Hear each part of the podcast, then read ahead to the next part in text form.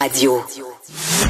L'exercice lui-même Mario Dumont. va faire sortir plus de vérité sur ce qui s'est véritablement passé à ce moment-là. Gérez donc ça, s'il vous plaît. Isabelle Maréchal. Mais C'est parce qu'à un moment donné, si on paye pas tout de suite, on va payer tout à l'heure. La rencontre, Maréchal Dumont. Bonjour Isabelle. Bonjour, Mario. Ah, c'est notre avant-dernière émission de la saison et tu nous fais un peu un résumé de ce qui est pour toi le grand thème de l'année, celui qui aura probablement, probablement marqué le plus les ménages. Oui, et j'ai appelé ça la, la crise du coût de la vie parce que je pense que ça résume bien. Euh, la crise du coût de la vie, c'est c'est euh, la crise du logement, euh, la pénurie de logement, la surenchère par rapport à à la fois au loyer, par rapport à l'accessibilité aussi à des à des propriétés. On l'a vu qu'il y a beaucoup de gens, il y a des gens qui ont fait des des offres, que des offres sur des offres et ça en a pris, ça en a pris 18 avant qu'ils arrivent finalement à avoir une propriété à un coût beaucoup plus important que ce qu'il y aurait espéré euh, parce qu'on le sait, tout a augmenté et aussi bon crise du logement et l'autre bout euh, important de cette euh, crise du coût de la vie, ben c'est l'inflation alimentaire. Puis j'ai envie de Mais, mais commencer- c'est drôle parce Ouais. que c'est 2022. Officiellement, l'année de l'inflation, c'est Ouais. 2022. Là. Mais je pense C'est les taux qui ont monté à T'as 6, 7, raison. 8 Ouais. Mais c'est comme si c'est vraiment en 2023, comme on dit en québécois, que ça a fessé. Là. Oui. Tu sais, Et- qui- ça a rentré dans les ménages vraiment. Les taux d'intérêt avaient augmenté. Les logements se sont renouvelés plus chers. euh. T'as raison et j'aurais envie de dire à ça ce que je t'ai plusieurs fois euh, amené ici en chronique euh, de- au cours des derniers mois, c'est qu'à mon avis la politique monétaire de la Banque du Canada a été extrêmement sévère. Et d'ailleurs ce matin, euh, tu vois, j'animais justement une conférence économique sur l'immobilier qui était organisée par euh, euh, l'association des courtiers immobiliers du Québec pour essayer de voir un bilan 23 et qu'est-ce qui s'en vient en 24. Et il y avait euh, plusieurs économistes euh, de, la- SCHL, il y avait même l'économiste en chef de la Banque nationale qui lui-même disait que la Banque du Canada a été de toutes les banques euh, mondiales, si tu veux, celle qui a eu la politique la plus rigide, la plus sévère du G7, de toutes les banques. Je parle du G7. En fait, c'est pas moi qui le dis, c'est lui qui le dit. Ouais, parce que Donc, par euh, rapport aux États-Unis, on a fait presque la même chose. On a imité les États-Unis toujours. c'est ça euh, qui est malheureux. Mais ici, ça s'est fait alors que le, le marché canadien était pas en même posture que le marché ouais, ouais. américain. Donc à ce moment-là, ben tu deviens te trouver à avoir un. Tu sais, je t'ai souvent dit à un moment donné, je faisais l'analogie avec le, le, le médicament qui te rend malade. Euh, et et j'ai eu l'impression, moi, puis c'est pas juste une impression, moi je suis contente quand des économistes comme comme celui-là le confirment. Euh, Mathieu Arsenault le disait ce matin, c'est c'est ça a été vraiment et, et même d'autres acteurs le disaient, les, les trois dernières hausses, mais surtout la dernière était pas forcément justifiée. Moi, je pense qu'elle l'était pas du tout. Et euh, autre point intéressant, ils évaluent euh, qu'il y aura une première baisse de taux autour d'avril 2024.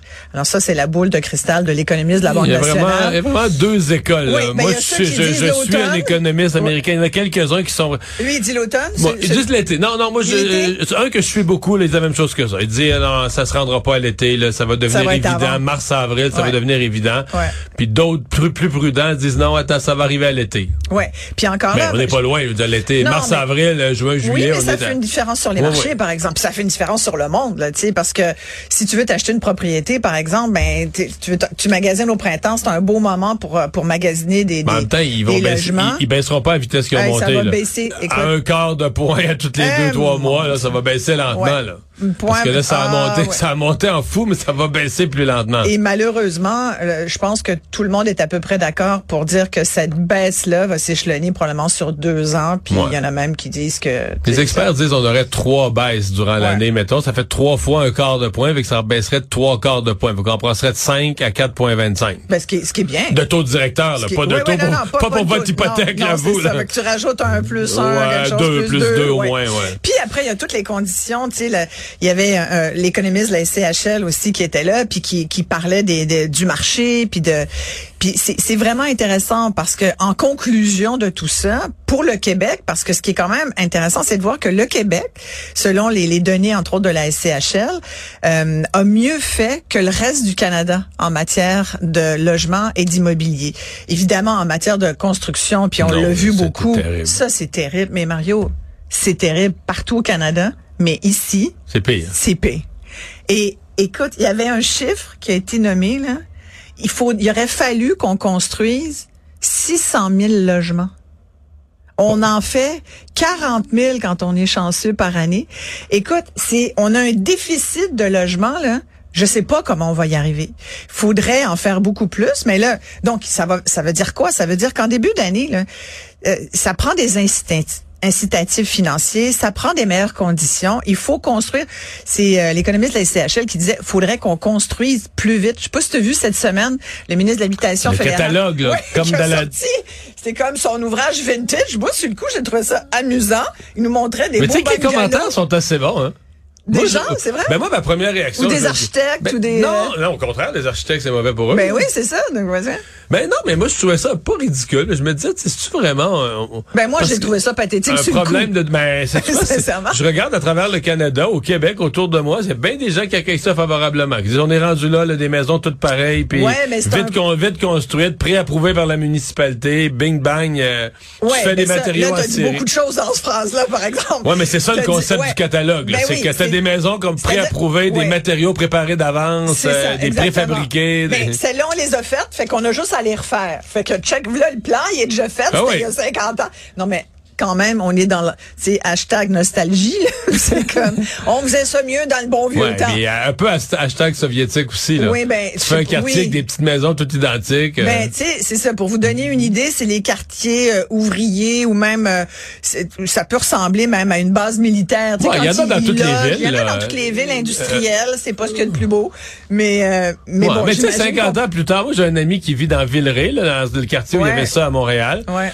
Bah, tu sais, aujourd'hui, les maisons, tout le monde a rénové, tout le monde a fait sa petite cuisine d'été ou son petit ajout, puis c'est décoré, tu sais, ça, il a pas resté tout Ben, pareil. si tu le fais à la, à, à la suédoise ou à la norvégienne, c'est très euh, minimaliste, là, tant que tu fais pas des peintes de lait, là, mais tu fais ça minimaliste avec des matériaux, tu sais, de, c'est slick, là, c'est, ça peut être beau. Il peut y avoir un petit côté moderne à ça, mais je trouvais que c'était quand même, euh, j'ai trouvé ça amusant sur le coup, mais ça fait partie. Ce qui est important, puis tu l'as dit, c'est construire euh, vite, euh, pas prendre euh, deux trois ans à décider de quel genre de toit tu veux mettre tes, tes, tes immeubles. Puis aussi, euh, la densification euh, permet de construire des, des euh, de, construire plus vite, mais aussi de, de de loger plus de gens.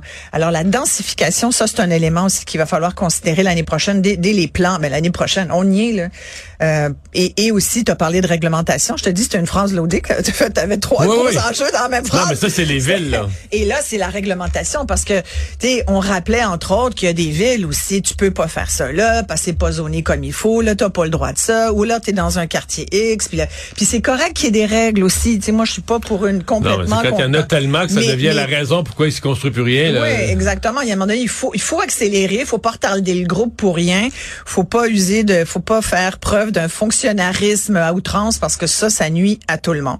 Fait, que- mais il y a quand même, ce désir d'être propriétaire est toujours très, très vivant parce qu'il y avait euh, un sondage, entre autres, euh, Christian Bourque de, euh, de, de Léger. Léger Marketing, euh, euh, avec le journal, on fait une, euh, un sondage, puis euh, ce qui ressortait, c'est que les gens veulent être propriétaires. Et même si au Québec, comparativement à l'Ontario ou, euh, à BC, on est un peu plus locataire, ce rêve d'avoir sa propriété, son toit à soi, c'est encore très, très, très vibrant. Fait que, tu sais, c'est- dans le fond, le message aux gens, puis je pense que les gens le, le sont bien conscients de ça, c'est d'économiser le plus possible pour éventuellement mettre de l'argent de côté.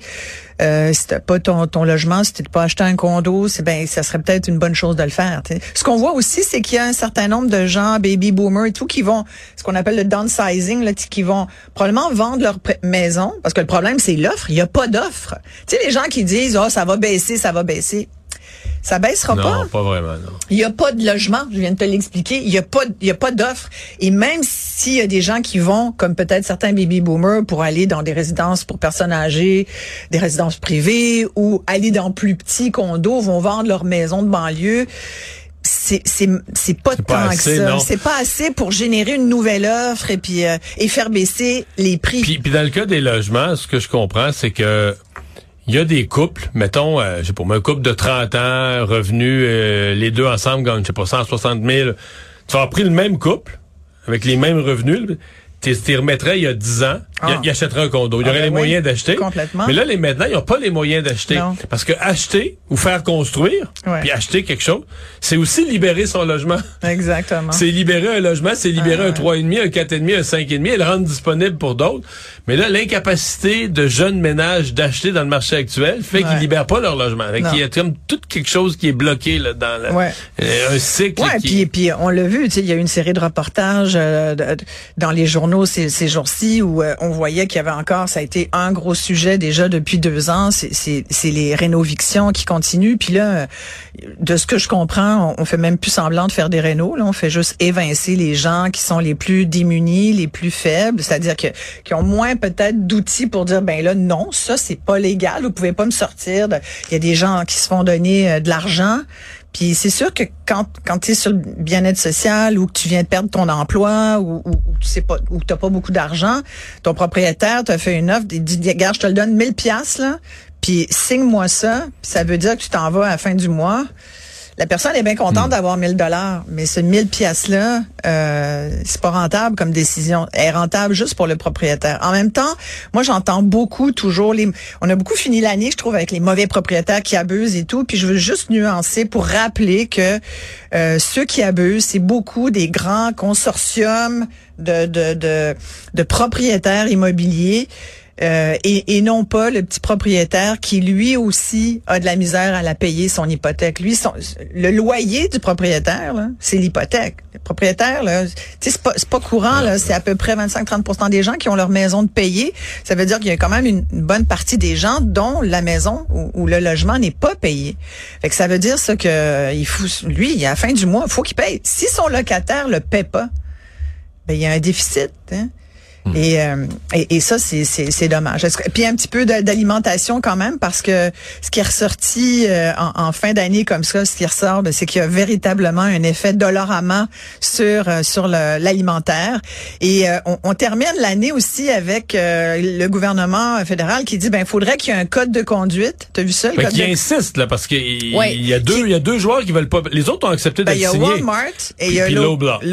Deux qui refusent complètement mais deux qui ont fait écoute des affaires en Ouais. or encore cette année. mais Sylvain Charlebois me disait ce matin, l'expert en alimentation de l'université de Dalhousie, que ces deux-là sont tellement gros, tellement puissants dans le marché Ah, que ben. non mais ils sont assez forts pour rendre le code de conduite inutile là. Ouais. Parce que c'est comme si tu avais le code de la route mais que je veux dire la moitié des conducteurs ou des plus gros joueurs tu sais, le, le, le respectent pas, tu sais, il vaut plus Ben, rien. il t'a sans doute rappelé que le marché alimentaire au Canada, c'est un oligopole. C'est un oligopole. Il y a à peu près six grosses marques de supermarchés, six grosses euh, gros joueurs. Mais c'est beaucoup c'est quand même. C'est pas c'est un gros On est dans un semblant de concurrence. Oui, tu dis c'est beaucoup parce que tu dis ben ils sont six, fait que c'est dont deux Américains, dont deux Américains qui, Mais- qui sont mais- pas en collusion avec personne là. Non, mais c'est pas. Ouais, mais quand même. là, Walmart puis Costco là, ça donne pas sa place. Non, euh, Costco, je le mettrais à part. C'est des conditions différentes parce que Costco prend beaucoup moins de marge. Costco a, Costco a pas le même rapport avec ses fournisseurs. D'ailleurs, ouais, Costco au mois de mars, Costco, Costco imprime l'argent. Ah non, fou. mais ils font ils font beaucoup d'argent parce qu'ils ont. Un mais je veux dire, c'est pas le même. C'est un autre modèle. C'est ça que je veux dire. C'est un autre modèle économique. C'est un autre modèle de mise en marché. Ils vont prendre une. Tu sais, il faut savoir aussi que la marge que prend le l'épicerie sur son fournisseur, c'est 40 à 50% Toi, tu veux vendre quelque chose à métro, ok? Ben, t'as un produit là. Tu dis, moi, je veux vendre, je veux vous vendre euh, du ketchup. euh, Marie-Claude a, fait une batch de ketchup aux tomates là. Ben bon, elle veut le vendre à métro là. Puis euh, le ketchup à Mario, tu sais.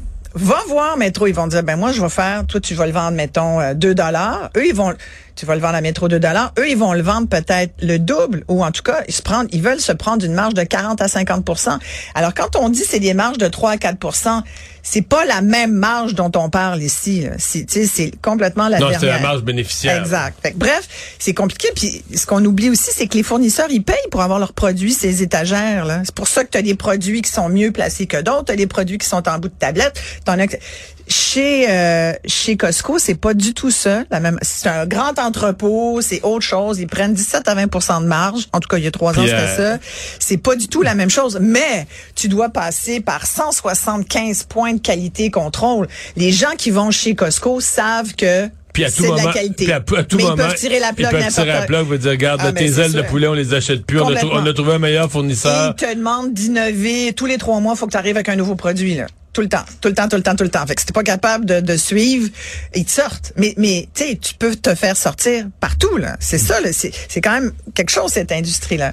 Mais l'effet Dolorama, c'est que finalement, puis j'ai regardé ça aujourd'hui, écoute, Dolorama, et c'est M. Rossi qui, qui parlait qui parlait des états financiers. Ils ont fait beaucoup d'argent. Écoute, une augmentation de 10, euh, 12, 10 11 de, de, de chiffre d'affaires, c'est énorme. Et c'est là où je fais une petite aparté, mais c'est là où la bourse, moi, des fois, ça me fait sourire. Parce que même si Dollarama a des super bons résultats, parce qu'ils ont été, ils sont très conservateurs sur les prévisions 24, l'action a perdu euh, 1 1,9 Je veux dire. Hmm. Tu ouais, comment- parce que les pronostics, mais c'est parce que faut dire l'action avait monté de combien? Faut dire, dans la dernière année, elle avait dû monter de Hey, 15-20 moi, tu me donnes des actions de Dollarama, je suis bien contente. Comme cadeau de. Noël. J'y prends tellement. Merci, serait une bonne Isabelle. Ah, ben oui. et Aujourd'hui, c'était une bonne journée pour en acheter. Ouais, Voilà. bye. Bon. Hey, bye!